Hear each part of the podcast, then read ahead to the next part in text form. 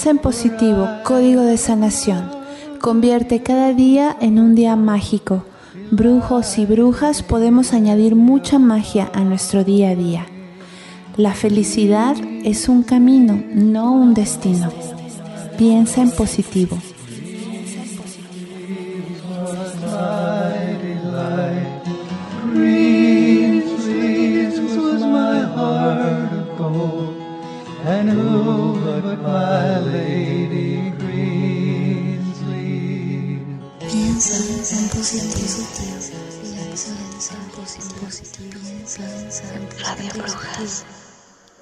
Piensa en positivo. Es un programa que contiene el código de sanación emocional. Pues bienvenidos a una nueva edición de Piensa en positivo, ya es la tercera. Eh, precisamente ahora en estas fechas, fechas eh, navideñas, la, próximos a, la festividad de la Natividad, pues eh, observamos que personas ya después eh, de los 30 años aproximadamente empiezan a, sentir cierta tristeza, una tristeza muy muy especial. Por un lado, hay que divertirse por decreto, parece que, que hay que ser feliz por decreto. Pues ya las ciudades están todas adornadas con los adornos navideños, suenan los clásicos y típicos villancicos. Y bueno, pues vamos a estar aproximadamente pues eh, casi casi mm, 30 días en todo Occidente pues impregnados de este espíritu navideño, espíritu navideño que a muchas personas le sientan como una verdadera patada en el hígado. ¿Por qué? Pues por un lado, lo evidente, hay que divertirse por decreto, hay que ser felices por decreto. Pero por otro, realmente la Navidad yo no quiero ser eh, el personaje ese que amarga la fiesta, ni, muchísimo menos. Yo puedo ser muy pagano, muy wicano y reconocer que, bueno, pues eh, uno se apunta a un bombardeo, se apunta a cualquier fiesta eh, tradicional que sea simpática. Pero tenemos que reconocer que estas fiestas están asociadas a nuestra infancia, a nuestra niñez y que hay muchos seres queridos que nos faltan. Entonces mm, nos va a pasar a todos.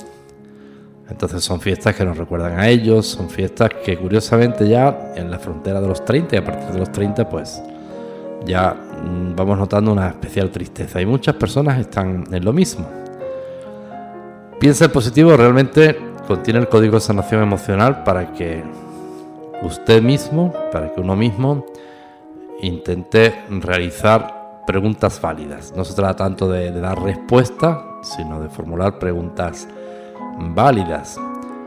Eh, en este tercer programa les voy a plantear un ejercicio, una pregunta.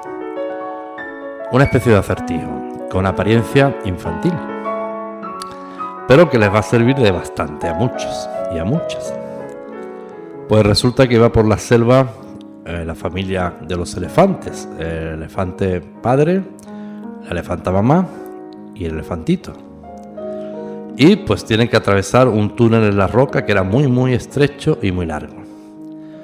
Pues si cruzaban en fila india de uno en uno, pues eh, corrían el riesgo de que los depredadores fueran a por el elefantito.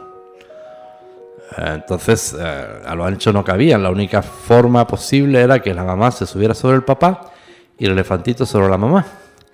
Bueno, pues así en singular pirueta de circo atraviesan los 50 metros del túnel. Cuando llegan al otro lado, se baja y exclama muy feliz y contento el elefantito. Uf, por fin hemos cruzado los cuatro. ¿Por qué dijo cuatro el elefantito? Pues piénsenlo. La elefanta, mamá, no estaba embarazada. Solo era el elefante papá, la elefanta madre y el elefantito. Pues ustedes pueden pensar y pensar que si el servidor fuera malvado se los dejaba de tarea para la próxima semana. La respuesta es que el elefantito no sabía contar. Con esto tratamos de decir que muchas veces en la vida no es cuestión tanto de las respuestas como de las preguntas. Formular preguntas válidas. Quizás las preguntas que formulamos no, no son ciertas, nos pasa muchas veces como este elefantito. Eh, ¿Realmente funcionan los libros de autoayuda, la, llamada literatura de, autoayuda? Pues lo vamos a someter a análisis en este programa. Eh, nosotros desde estas eh, ondas intentamos transmitir un mensaje que sean siempre críticos, que mastiquen, que procesen, que no reciban productos ya elaborados, productos intelectuales elaborados, sino aquellos que les ayudan a elaborarlos por usted mismo. Nunca, nunca tomen un texto como axiomático, es decir, como un corsé estrecho que sea la verdad absoluta revelada. Nunca. Tenemos que ser siempre muy, muy críticos, aprender nosotros a, razonarlos, a cuestionarlos, a criticarlos, aunque estemos equivocados, pero eso nos va a ayudar bastante. Pues eh, también recogeremos varias, eh, incluso tesis, tesis doctorales sobre los temas de autoayuda, las voces de varios especialistas y distintos artículos.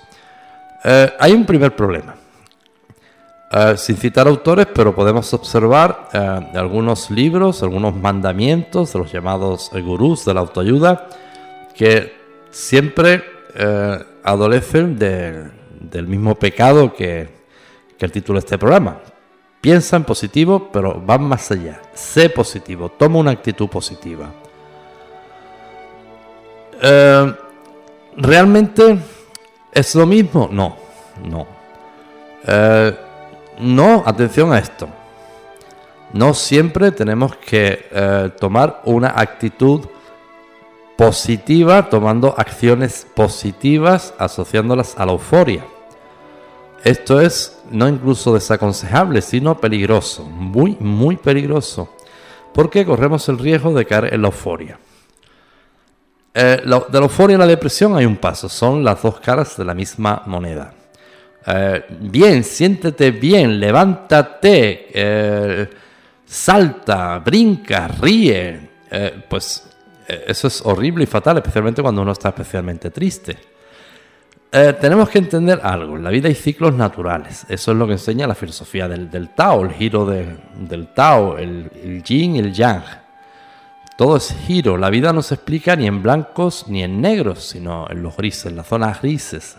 Ese eh, anagrama que ustedes ven del Tao, que es un círculo con una parte negra que tiene una mancha blanca y otra parte blanca con una mancha negra que enseña que no existen los valores absolutos, por muy blanco y por muy negro, eh, eh, lleva movimiento y explica, la vida se explica en las zonas grises. Es muy natural vivir ciclos de cierto bajoncito, de cierta tristeza, donde no hay que confundirlo con los enfermos, con las patologías, que sería el extremo, caer o en lo blanco, que sería la euforia, o en lo negro, que sería la depresión. Es muy normal estar un día pues tristoncillo y melancólico, porque yo una semana, una racha, esté un poco triste, no voy a tener que iniciar la euforia. Eso es un proceso natural. ¿Por qué? ¿Me va a sentar mal la euforia? Bastante, bastante mal. Yo lo que voy a hacer con eso es como en la magia, iniciar un proceso artificial que va a subir arriba y atención, después viene la caída, que es lo que ninguno de estos gurús de la autoayuda explica. Después de la subida que yo me subo artificialmente, después me está esperando la caída. No existe ya el despegue, a no ser que partamos hacia el otro plano, claro. Eh, en realidad hay que entender los procesos de la vida como lo que es lo natural y lo enfermo.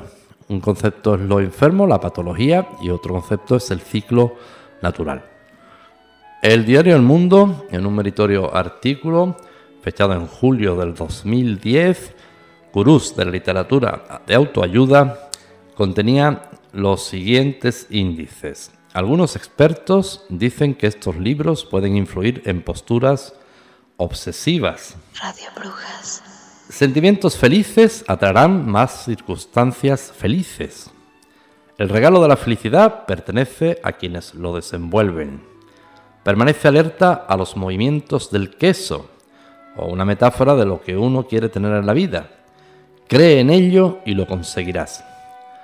Pues son muchas las frases y muchas las personas que compran libros de autoayuda con el deseo de encontrar las claves de la felicidad, los pasos a seguir para alcanzar el éxito o incluso las fórmulas mágicas para recordar dónde pusiste las llaves o cómo sobrevivir a un lunes.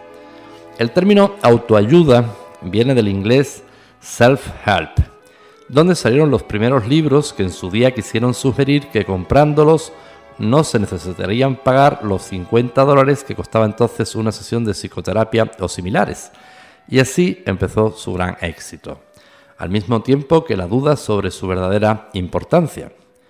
El problema llega cuando una simple lectura, que supone una ayuda esporádica, pasa a ser una obsesión que hace creer a los lectores con verdaderos problemas que ellos pueden solucionarlos sin la ayuda de un especialista. Ante la duda de si la lectura de estos libros pueden presentarse como una adicción, o sea, aquellas que tienen su origen en hechos traumáticos, así como está relacionados con ciertos problemas psicológicos, Julia Vidal, directora del Centro de Psicología del Área Humana de Madrid, asegura que no se puede decir que estos libros creen adictos, pero que su lectura excesiva acarrea retrasos en posibles tratamientos.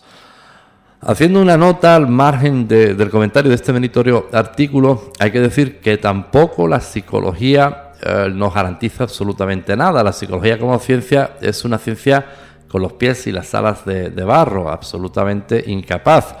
No, hasta hace no demasiado tiempo iba toda la corte de psicólogos por guarderías y colegios diagnosticando eh, niños con de hiperactividad. tamaña barbaridad tamaña barbaridad. Y realmente, pues todos supongo que, tenemos eh, o amigos o casos personales en tratamiento psicológico, pues donde ya no depende tanto de la psicología como ciencia, sino de la habilidad del psicólogo y donde incluso yo personalmente tengo un buen amigo psicólogo que me confiesa que ha tenido que recurrir 50-50 a la ciencia y la otra mitad al chamanismo. O sea que así de cruda está la realidad. Cuando una persona compra un libro de autoayuda, tiene una actitud hacia la reflexión, lo que ya es un paso importante. Pero nosotros, los psicólogos, nos plantea muchas dificultades, comenta Vidal. El peligro es que hacen que la persona que tiene un problema irresoluble demore la solución en hasta 5 años, creyendo que él solo puede hacerlo. En datos, la psicóloga asegura que esto influye en que un tratamiento pueda pasar de durar 20 sesiones a 2 años y medio. El secreto es el libro de autoayuda que llegó a vender 16 millones de copias en todo el mundo y que fue traducido a 40 idiomas. Se basaba en la ley del universo, en la ley de atracción que afirma que todo lo que has logrado y adquirido lo has hecho a través de tus pensamientos. Sigue la opinión de la misma psicóloga porque a nosotros nos gusta recoger las opiniones de todo el mundo y de todas las tendencias. Curiosamente, la psicología, que es una ciencia ahora mismo más, más que cuestionable, pues fíjense ustedes como, como ellos van, es, una cuestión yo creo que de clientelismo. Ellos siempre una cuestión de fenicios, es una cuestión que ellos van perdiendo clientela y el horror de los horrores pues hay que, que atacarlo. Pero bueno, yo sigo recogiendo la, opinión de esta, de esta psicóloga. Eh, dice, según ella, la ley de atracción que afirma que todo lo que has logrado y adquirido lo has hecho a través de tus pensamientos. Esta idea muchas veces, igual que puede ayudar, perjudica. Es como la química, o juntas los elementos específicos para que salga el producto o no sale. Existen obsesiones que se ven acrecentadas por la lectura de estos libros que les indican que todo lo que piensan se va a cumplir, dice Vidal al diario El Mundo. Bueno, pues claro, realmente es un peligro. Imagínense por un momento que funcionara algo así. Pues ¿qué iban a hacer los psicólogos? ¿De qué iban a, vivir? ¿De qué iban a comer? Bueno, pues continúa el artículo y, y se cuestiona, ¿un psicólogo de papel? Si realmente está en un momento de dudas pero no en crisis profunda, un libro de autoayuda le sirve de gran utilidad. Cuando se siente realmente desbordado, la visita al psicólogo se hace imprescindible, asegura María Jesús Álava Reyes, autora de la Guía para Vivir Mejor, es la guía más vendida en España. O también La inutilidad del sufrimiento, con 200.000 ejemplares desde su publicación en el año 2003. Y es que ¿Cómo decirle a un trabajador con sueldo mínimo, incluso sin él, que es pobre porque quiere y que lo único que necesita es vencer sus miedos internos e insistir en sus sueños para que se hagan realidad? Las consultas psicológicas han aumentado un 20% desde el 2008 debido a la crisis económica, lo que puede explicar que el ranking de ventas de estos manuales de supervivencia esté liderado por libros económicos. La clave del éxito de sus libros reside, según Álava, en seguir una estructura fija en la que se tenga claro el objetivo, que genera el vacío que sienten los lectores y las formas de llenarlo. Desde un punto de vista práctico y teórico, me baso en los casos que llevo en consulta, aquellos que se pueden reflejar en la mayoría de la sociedad, subraya Álava. Es muy amplio el número de personas que acuden a estos libros, pero, según la conocida psicóloga, priman aquellas con un nivel educativo alto que buscan solucionar sus problemas al mismo tiempo que ampliar su formación. Los libros de autoayuda resultan ser uno de los apoyos fundamentales para la gente. Poseen todo tipo de consejos para lograr un cambio de actitud en la persona, algo que resulta fundamental para lograr la superación personal, además de consejos que pueden resultar muy útiles. También contienen frases positivas que los lectores tratan de memorizar día tras día. ¿Quién soy? ¿Qué hago con esta vida? ¿Cuál es la finalidad del hombre? Érase una vez unos libros que parecían tener respuestas para todo. Bueno, pues esta es la voz crítica del artículo publicado por el diario El Mundo. Pues eh, también, también la psicología se, somete y se puede someter a mucha crítica. Y de nuevo, nadie tiene la panacea, nadie tiene el monopolio de la verdad. La verdad estaría en la suma de muchos factores. Porque si bien es cierto que las patologías, eh, algunas eh, anomalías de la conducta necesitarían un tratamiento profesional, hoy por hoy esos profesionales, algunos eh, son más que discutibles.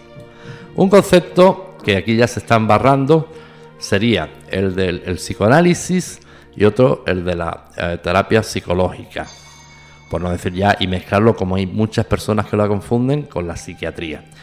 El psicoanálisis es una cosa, no tiene nada, nada, nada que ver con la, con la psicología ni con la terapia psicológica. De hecho, un psicoanalista no tiene por qué ser psicólogo. Lo que ocurre es que en España, por la legislación vigente, pues vienen obligados primero a pasar por el tamiz de la psicología. Pero un psicoanalista ni mucho menos tiene por qué ser psicólogo.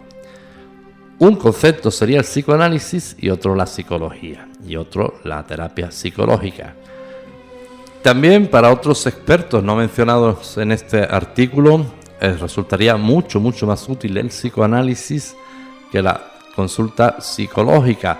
Por explicarlo de un modo pues asequible, bueno, pues traducido así a, a, lo práctico, a lo profano, que ustedes me entiendan y que no suena a muchas flores eh, y que resulte entendible, el psicoanálisis, el defecto enorme que tiene es que necesita de una formación bastante alta del paciente.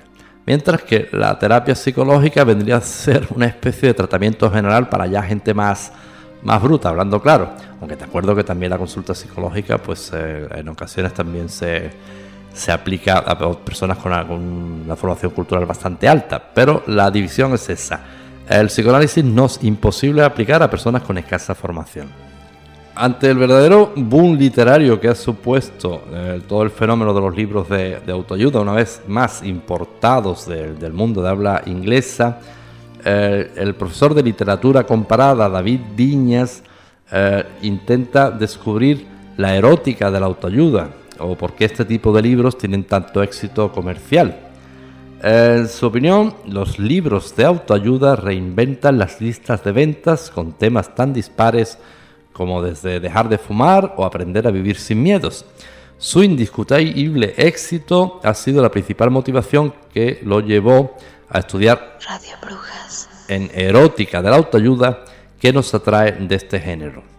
El profesor de teoría de la literatura comparada en la Universidad de Barcelona, critica que los libros de autoayuda venden al lector una especie de vida planificada que pueden incluso acabar generando angustia al no cumplir las expectativas.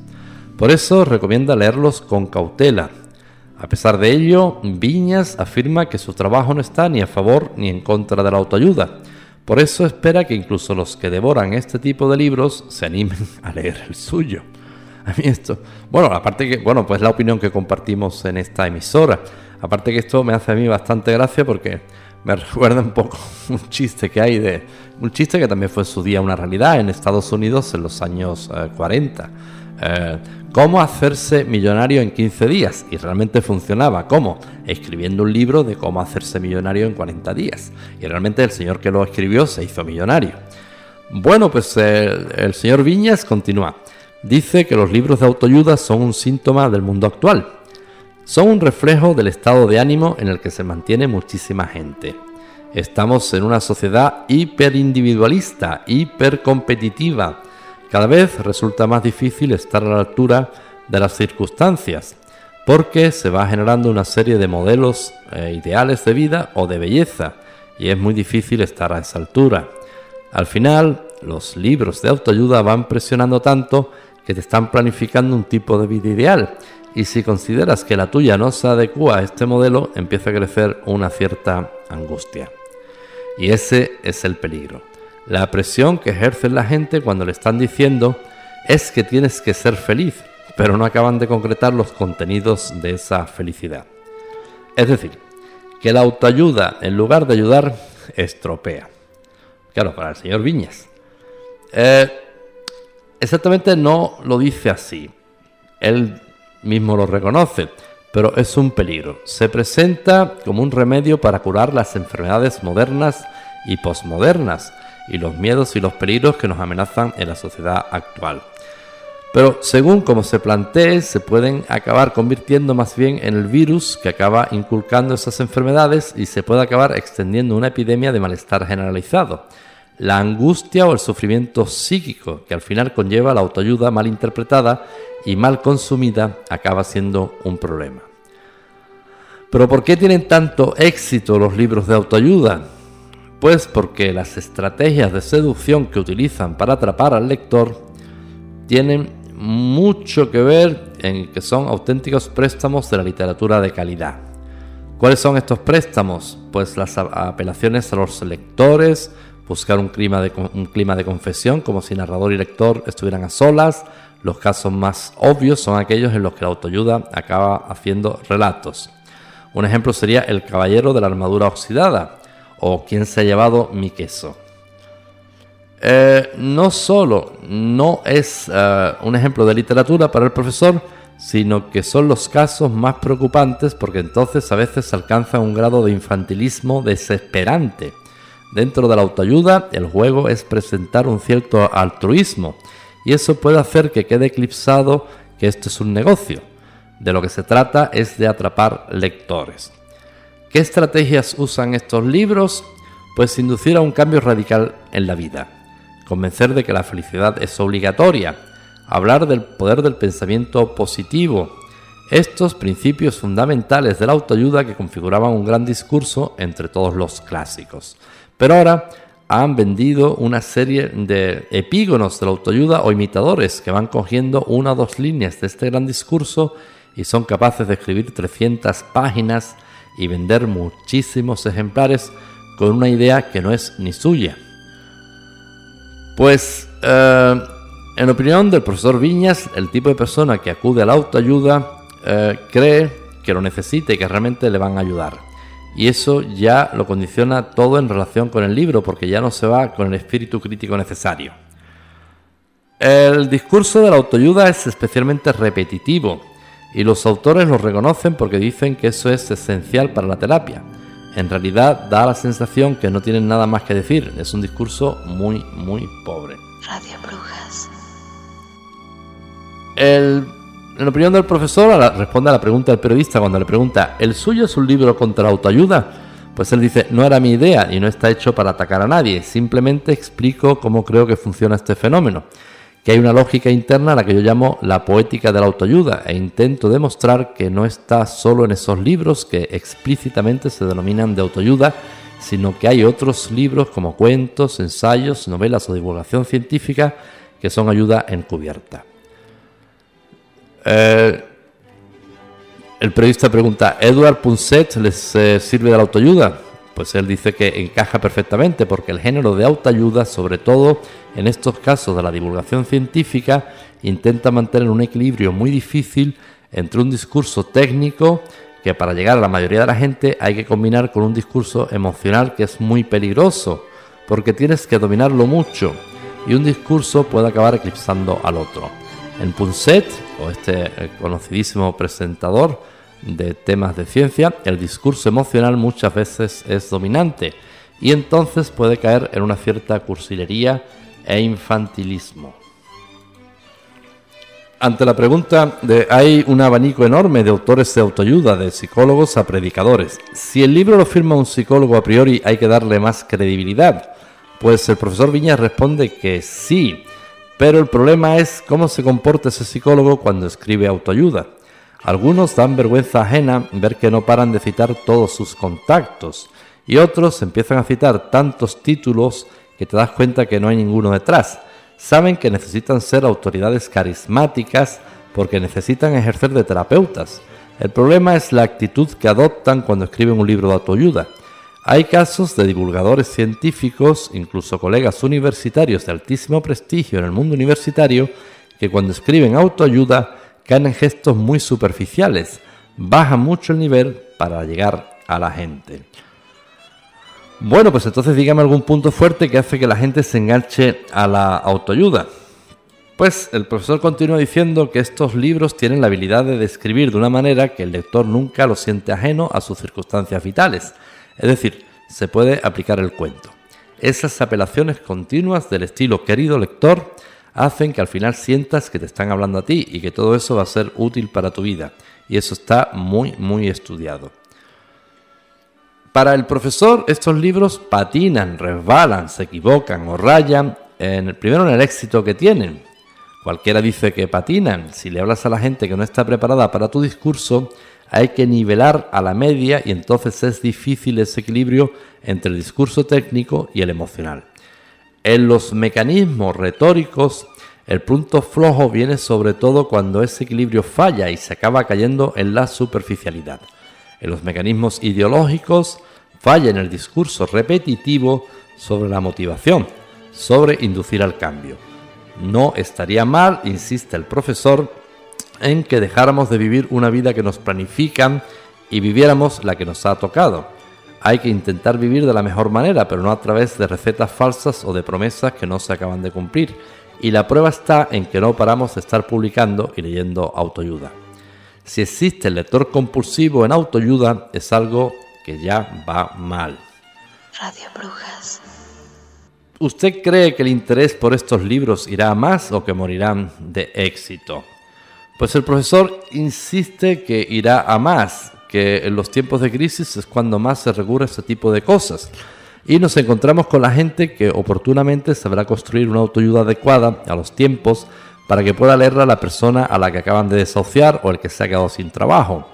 En Estados Unidos, cita el profesor, que es la cultura de la autoayuda por excelencia, hay un grupo de gente muy crítica porque hay libros de autoayuda que casi acaban convenciendo a la persona a la que han despedido de que en realidad es culpa suya que se haya quedado sin trabajo. Algunos de los principios básicos de la autoayuda te pueden acabar convenciendo de que eres tú el inútil que no has sabido cambiar su vida y que acabes tú sintiéndote culpable de no ser feliz pues la verdad es absolutamente nefasto y tóxico. Finalmente, en opinión del profesor, es un negocio que hace mucho más daño que, bien. Y bueno, lo gracioso es que en opinión del profesor es un negocio y precisamente el profesor vende un libro de autoayuda para los libros de, autoayuda. Bueno, pues eh, en Radio Brujas nosotros contenemos, eh, recogemos todos los contenidos, todas las opiniones y la verdad es que en parte no le falta razón. Ahora, una cuestión importante es por un lado pensar en positivo y otra esforzarse en tener una actitud eh, eufórica. Ahí los conceptos ya empiezan a mezclarse. Pero es muy importante que estemos abiertos a todas las críticas y a todos los ángulos y puntos de vista. Hay libros de, autoayuda fantásticos, preciosos, que no traen el título de autoayuda, como por ejemplo podría ser pues casi, casi, casi la mayoría de Pablo Coelho y hay otros libros por ahí absolutamente nefastos. Siempre, por favor, sean críticos. Lo volvemos a repetir, no tomen nada como un credo, como verdad revelada, sean muy, muy críticos. Hasta los genios se equivocan, meten la pierna. Dalí, Picasso metieron piernas meteduras de pata, bueno, pues, pues terribles. Y ya otro día nos, nos ah, ah, les contaremos. Radio Brujas. El articulista Darío Mizari, eh, en un meritorio artículo igualmente sobre una crítica de los libros de autoayuda, recoge la siguiente encuesta, la opinión de una encuestada. Eh, ella comenta, al principio te gustan los libros de autoayuda porque te sientes identificada con todo lo que dicen, pero después te das cuenta de que no sirven de nada, solo una misma se saca adelante. Pues aseguró una de las participantes que hizo Infobae América a través de Facebook. Desde Osho en la India hasta Pablo Coelho en Brasil, casi todos los países tienen a escritores de este género entre los más leídos. Difunden la ilusión de que la angustia se va a resolver rápido, aunque sea algo muy complejo. Pueden producir ciertos efectos, pero son superficiales y transitorios. En cualquier momento las personas vuelven a sentir el mismo u otro malestar. No resuelven la causa de la angustia aseguró Enrique Novelli, psicoanalista de la APA, Asociación Psicoanalítica Argentina, en diálogo con Infobae América. Bueno, este ataca ya hasta Osho y Pablo Coelho, realmente los dos tremendos dinosaurios. Eh, pero bueno, nosotros de bueno recogemos las críticas. Eh, se pregunta el articulista que por qué tanto éxito. Lo explica de esta forma. Los que más compran esos libros son mujeres divorciadas de más de 40 años y personas con problemas laborales lo utilizan para solucionar dificultades específicas que podrían ser afectivas o económicas. Bueno, pues eh, no deja de ser otra opinión que hay que tener en cuenta, pero tampoco hay que tomar el discurso de la amargura de nada sirve, nada sirve. Bueno, hay libros de autoayuda que son verdaderos desastres, la mayoría, incluso son tóxicos y nocivos y muy, muy peligrosos, y hay otros que son verdaderas joyas. Eh, pero desde esta emisora le lanzamos un guiño y un tip. Mire, libros de verdadera autoayuda suelen ser los de los escritores existencialistas, del tipo de Albert Camus, Schopenhauer o incluso Henry Miller, que estuvo mucho tiempo tildado de, pornógrafo. ¿Por qué? Porque generalmente el escritor existencialista, que el existencialismo es una filosofía, eh, no se sube en un pedestal, no se convierte en gurú, no se esfuerza en ser tu amigo, Incluso a veces llega hasta ser grosero, pero es un hombre que escribe desnudo. El, plantean, el existencialismo plantea la verdad empírica pura y cruda y se refieren a hechos diarios cotidianos. La, la obra de Miller ha estado muchísimo tiempo tildada de pornografía y prohibidísima en muchos países. Si le quitamos la capa esa de pornografía, la parte filosófica de los textos de Henry Miller son una verdadera delicia. Es un escritor que se coloca absolutamente desnudo frente a la vida y más o menos les dejo una de las frases que se me quedó a mí muy grabada. Procede de la trilogía de Plexus, Nexus y Sexus, escrita eh, ya en 1970, en la tercera edad del escritor. Él eh, textualmente dice, yo en aquel tiempo tenía 30 años y era un absoluto infeliz. Pensaba que el amor eh, lo podía curar todo. Pensaba que por decirle a una mujer te amo hasta la saciedad era lo único que solucionaba la vida. Eso es uno de los párrafos. el, mismo son. Henry además es súper gracioso. Y otro de los párrafos que contiene, eh, bueno, que es bastante bueno, dice, si en aquel tiempo, en aquella época, yo hubiera conocido la filosofía del Tao y que por el simple hecho de respirar cómodo y aire fresco debía de sentirme feliz, sin duda alguna hubiera vivido mucho menos amargado. Pues y precisamente Henry Miller, ni Camus, ni Schopenhauer están considerados como libros o textos de, de autoayuda, sin embargo finalmente lo son. ¿Qué es un libro de autoayuda? Es un libro que cuando lo cerramos nos deja una sonrisa, un mensaje muy positivo, la sensación de que hemos leído a un verdadero amigo. Bueno, pues eh, espero que le haya servido de bastante el programa de hoy. Y a ver, eh, Carla, ¿qué tienes que decirnos? Gracias, Julio. Bueno, hoy vamos a hablar de la música y la felicidad. Personalmente soy fanática de todas las mujeres que tienen grandes talentos. En este caso les voy a hablar de Inma Shara. Inma Shara habla de sí misma y de su trabajo con el mismo entusiasmo con el que maneja la batuta. Apenas tenía 12 años cuando vio de forma clara que la música debería de formar parte de su vida. Ella ha trabajado con orquestas de todo el mundo y mantiene intacta la pasión de sus comienzos, quizá porque está convencida de que la música es el arte con mayor capacidad de emocionar de verdad. El pasado diciembre, dirigió en Pamplona a la Orquesta Sinfónica Nacional Checa en un concierto organizado con motivo del cincuentenario de la Clínica Universidad de Navarra. Ella eh, en una entrevista habla sobre cómo descubrió que quería dedicarse a la música.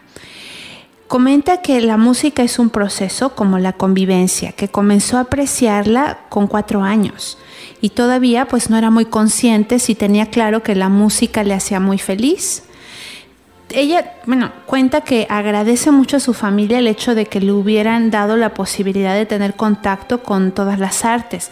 La música, bueno, fue eh, la que encajó más con su personalidad y entonces fue eh, un gran descubrimiento eh, que le ha llenado la vida. A los 11 o 12 años, ya de manera más meditada, con lo que se puede meditar a esa edad, ¿verdad? Entendió que la música debería de formar parte de su vida y no solamente de su educación. Entonces se vio como directora de una orquesta a los 12 años.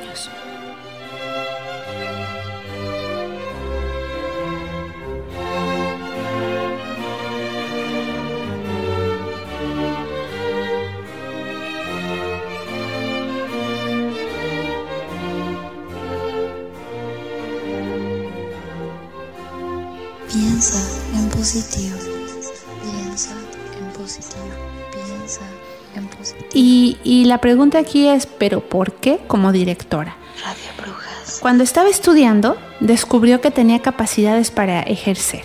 Fue un proceso inconsciente, no es algo que se decida de un día para otro. Eh, lo que sí tuvo muy claro fue que desde pequeña eh, la- le gustó muchísimo la música. Para ella la música la convirtió en su gran profesión y más allá de ser una profesión en su forma de vivir.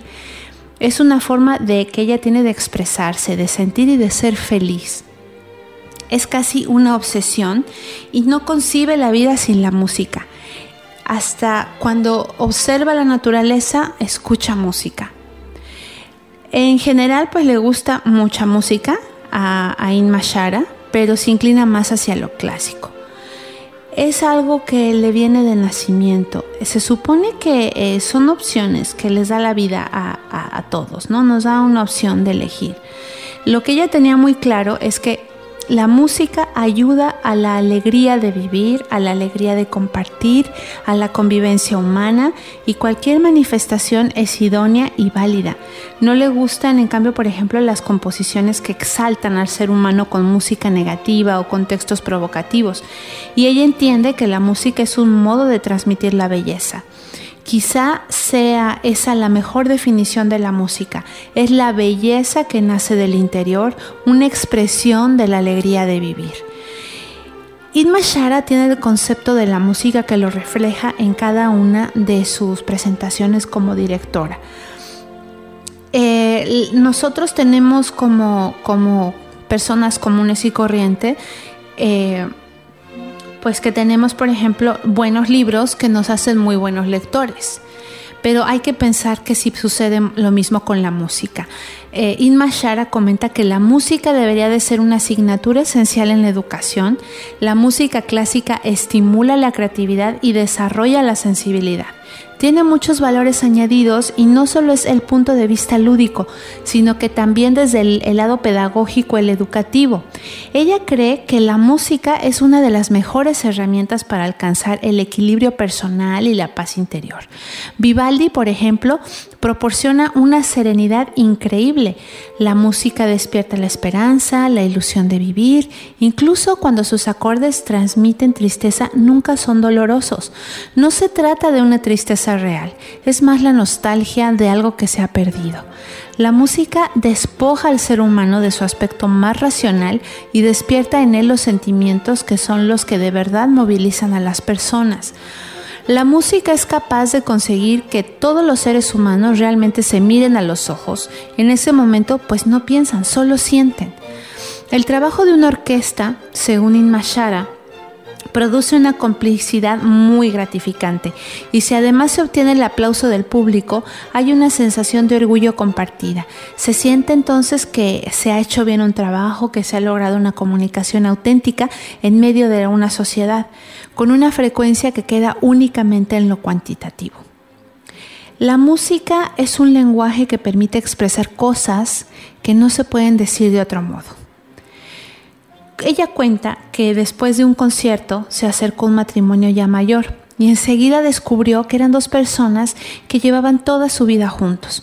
Él estaba un poco emocionado y ella le explicó que estaba bastante enfermo. Es una de las eh, últimas cosas que él ha sentido, le dijo refiriéndose al concierto. Eso era justamente lo que había mencionado. Y entonces Inma pensó, qué grande es la música. Por eso ella insiste tanto en la importancia que tiene la música para los niños. Les ayuda a desarrollar la inteligencia emocional, estimula sus capacidades artísticas, su formación, proporciona solidez a sus valores.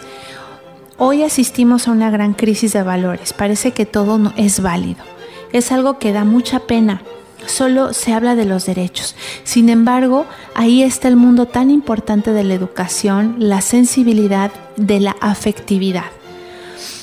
Esto simplemente es una parte de tantas cosas que nos hacen ser felices. La música. La música nos conmueve, la música nos hace llegar a otras partes, a, otra, a conquistar otros artes. Es una terapia para la vida, una medicina.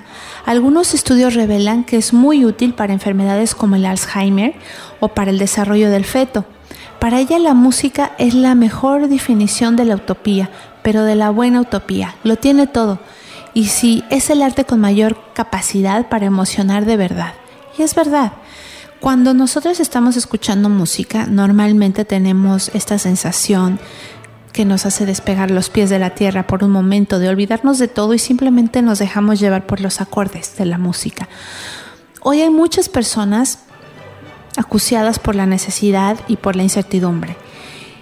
Y para estas, eh, para estas personas, Shara les recomienda Vivaldi, Bach, Rachmaninoff, Mahler, Beethoven. Se trata de descubrir que la música puede ser una esperanza, un motor, un alimento para el espíritu y para el alma. Cuando uno escucha la música, tiene más capacidad para afrontar positivamente las situaciones dramáticas.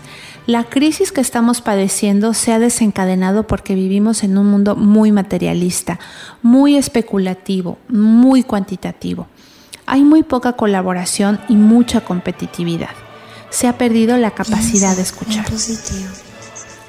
En otras disciplinas artísticas, incluso en el cine, ha habido autores que han afirmado que el arte es un camino para llegar a la fuerza del cosmos, a las deidades. En la música, por lo que, por lo que se sabe, el camino todavía es más directo. Y es verdad, la música proporciona al ser humano un bienestar indescriptible. Cuando alguien canta, se siente más cerca de la energía del cosmos, se está comunicando con las energías, con las polaridades a través de la música. Pero la música está presente desde la prehistoria, desde los rituales más primitivos. Ha sido un modo de comunicarse con el más allá y de acercarse a la felicidad. Y sin embargo, a veces cuando escuchamos o, o, vemos sinfonías, nos entra la pena de pensar que el ser humano es capaz de componer esa maravilla y que a la vez vive en una sociedad capaz de todo lo contrario. El ser humano es contradictorio. Hay una sensación de cuando estás haciendo música o estás escuchando música que hay un contacto directo con el más allá. Pero siempre que la música es en el fondo un código de circulación ética, de buen comportamiento, de referentes, cuando, cuando estamos escuchando eh, música como la Cuarta Sinfonía de Brahms, en el fondo se, se puede uno proyectar a través de la música. Es como si a través de esos pentagramas uno pudiera ir desnudando el alma, como si se manifestara a través de la música. También ocurre que al cabo de 4 o 5 años eh, podemos volver a escuchar la misma, eh, la misma sinfonía y entonces la proyección es diferente, ni mejor ni peor, sino distinto. Por eso hay tantas versiones de la misma sinfonía. Ahí es justamente donde está la magia. Cuando escuchamos obras de Mahler, es maravilloso. Se siente como si uno pudiera proyectarse a través de esta música. Es como una fantasía mental que tenemos eh, de llegar a algo público a través de la música y convertirlo en realidad. Entonces hay que estar muy agradecidos con la música, con la gente que compone, con la gente que dirige como Inma Shara, porque consiguen hacerlo real lo que llevamos dentro, porque nos permiten sentir una sintonía como la concebimos, como la estudiamos, como la hemos analizado, como la hemos eh, proyectado a través de nuestros pensamientos. Eh, y bueno, en cuanto a, esta señora, es una gran directora de orquesta, pues también eh, ha hecho programas donde habla sobre la ayuda específicamente en el País Vasco, donde hay una polémica reciente a raíz de, un escritor, vamos, cosas locales, ¿no? De, de, de, cuestiones pues que no tienen nada que ver con el radio, pero eh, han afectado a una comunidad. Entonces, la sociedad eh, supera muchas veces la magia del arte, ¿no? Y entonces el simple hecho de, de recurrir al arte pues es un honor para Inmashara, ¿no? Influenciar a la sociedad eh, y por medio de la música. Entonces, eh, la música para ella es una herramienta de reflexión, de solidaridad y de compromiso. Y bueno, ella ha ayudado a muchas personas, a muchas familias que se han quedado eh, en, un gran problema metidos y bueno, les ha ayudado a sanar por medio de la música. La música también pues expresa el dolor de un modo elocuente. La música pues también es una definición de la vida, de cómo se desarrolla el humano. Uno escucha la, patética de Tchaikovsky y entiende cómo se encontraba su autor y cómo entendía la vida cuando la compuso. La música se proyecta en función de cómo se siente el artista y entonces podemos sentir el dolor real. También tiene esa capacidad de que la gente se mire a los ojos y se emocione sin pensar por qué el corazón no piensa. Radio Brujas. Hay también otros lugares en el mundo donde podemos transmitir toda esta música y donde podemos sentir en cada rincón del planeta cómo podemos eh, conectar por medio del arte, por medio de la música. Eh, como, como nosotros sabemos, pues las orquestas también son colectivos humanos, ¿no? Y también ellos proyectan eh, esta comunicación con los demás. No hay momento más bonito en cuanto uno siente esa conexión, cuando se produce esa sensación de, sintonizar con la música que ellos están proyectando. Entonces, eh, la música en realidad es la función que nos hace sentir fenomenales, que nos puede hacer sentir el dolor más intenso, pero en realidad la música en este programa de Piensa en Positivo es para sentirnos súper alegres. Y vamos, no que sea una máscara, sino simplemente que sea algo legítimo, decir, mira, es posible que podamos sentirnos capaces de, llegar al éxtasis por medio de la música y que no solamente son limitaciones que nos ponemos nosotros mismos, sino simplemente ponernos con autores eh, de bandas como John Williams, Nino Rota, John Barry, Ennio Morricone, eh, John Williams, Frank Sinatra, Pavarotti, Barbara Streisand, Celine Dion, voces que llevan una poesía detrás. Hay mucha musicalidad en el modo en que, en que cantan, ¿no? en que respiran también estos grandes artistas. Y bueno, de todos modos, eh, quienes interpretan tienen su propia manera de entender la vida. Entonces hay que respetar a todos y todos los gustos, pero hay que ver que la música tiene el sentido maravilloso de hacernos tocar las estrellas. Entonces, esto es en cuanto a las grandes mujeres del arte. Inma Shara es una gran directora y bueno, eh, coincido con ella en el tema de que la música es una manera de acercarnos a la felicidad. ¿Ok? Y bueno, eh, ahora mismo podemos eh, seguir, seguir hablando de la música y de músicos y de todo, y de todo el tema de la música, pero para ser feliz, punto y aparte, ¿verdad? No se requiere una fortuna, ni mansiones, ni belleza. Solo necesitamos ser personas positivas. La Universidad de Harvard creó un curso sobre felicidad que según testimonio les ha cambiado la vida.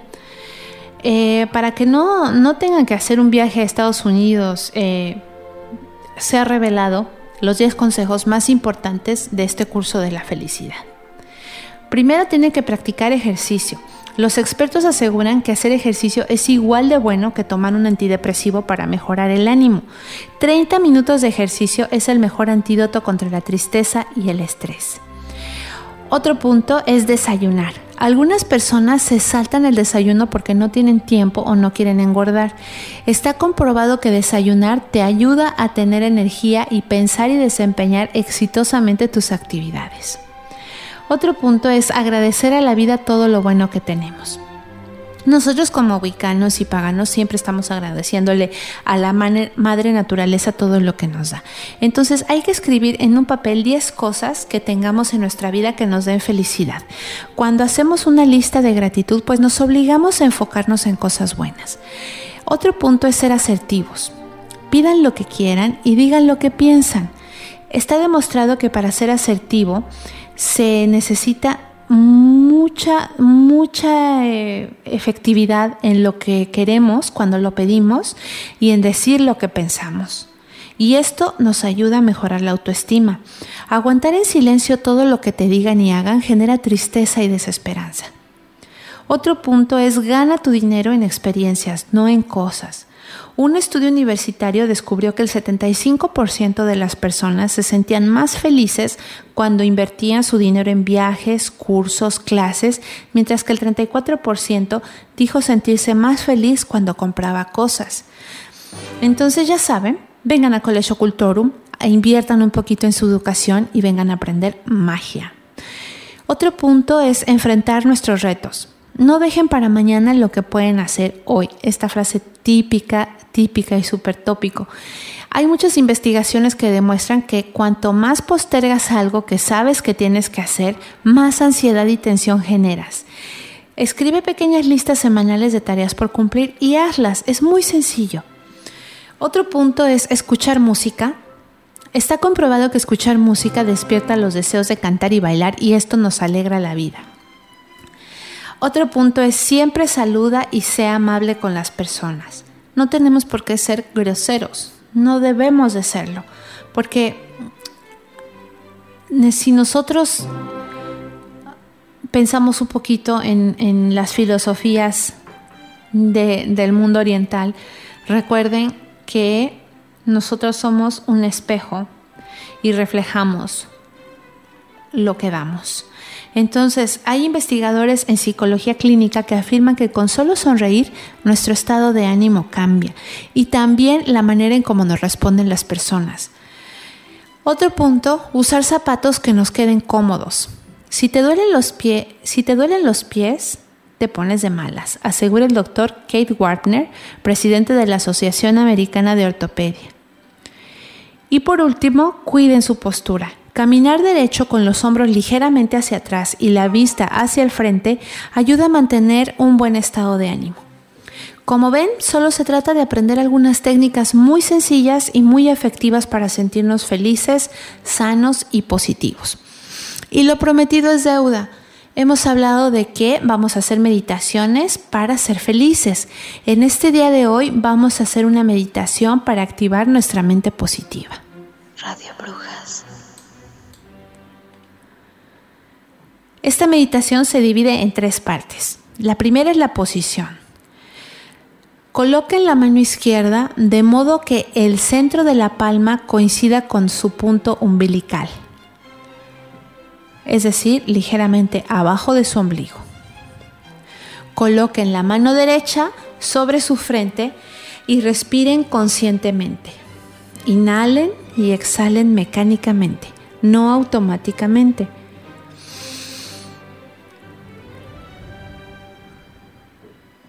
Manteniendo la columna erguida y los puntos de contacto, conserven lo que ocurre. Esta meditación activa tu salud, tu felicidad y actitud positiva ante la vida. Y este es el más poderoso y simple Kriya, la única cosa capaz de hacerte y darte felicidad, salud, poder y riqueza, bendiciones y gracia. Solo tienen que hacer que la mente positiva se mantenga positiva. Piensa en positivo. Piensa en positivo. Piensa en positivo. Segunda parte. Coloquen la mano izquierda agarrando con fuerza la nuca. Sostengan el cuello firmemente. Lleven la palma de la mano derecha al centro del corazón. Cierren sus ojos y respiren inhalando por la nariz y exhalando a través de la boca mecánicamente. Entonces, cuando aprietes la nuca, la sangre va a circular y el líquido espinal subirá también. Tu cerebro automáticamente se tonificará sin gastar dinero en ginseng. Este es tu ginseng personal y presionando sobre tu corazón, los dioses bendecirán tu corazón. Solo chequea la posición, presiona fuertemente, observa lo que se produce.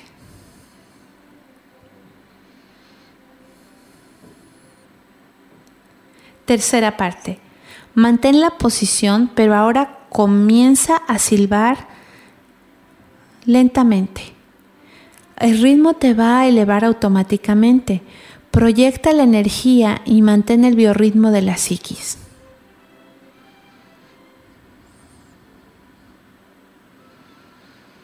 Y por último, relájate. Este trabajo es importante porque tu mente tiene que ser positiva. La mente positiva tiene que decirte, estoy hecha o hecho de los dioses, o el nombre que quieras darle a tus creadores, o en quien creas, no importa cuál. Yo estoy hecha de algo y tengo que probarle a ese algo que soy hermosa, generosa y bendita. Solamente puedes vivir felizmente si constituyes una mente positiva. Tienes que lograr cosas a través de la mente. La mente positiva, cosas positivas para ti. Cuando eres positivo o positiva, tu vida es positiva, tu proyección es positiva. Entonces vas a encontrar un montón de gente que te amará y, te, y se te acercará. Solo hay dos formas de vivir. Una es empujar las cosas y la otra es dejar que las cosas vengan a ti. Entonces, si tu psiquis magnética puede ser positiva, todo lo que en el mundo siempre necesitaste, mental, subconsciente, consciente o inconscientemente, vendrá a ti.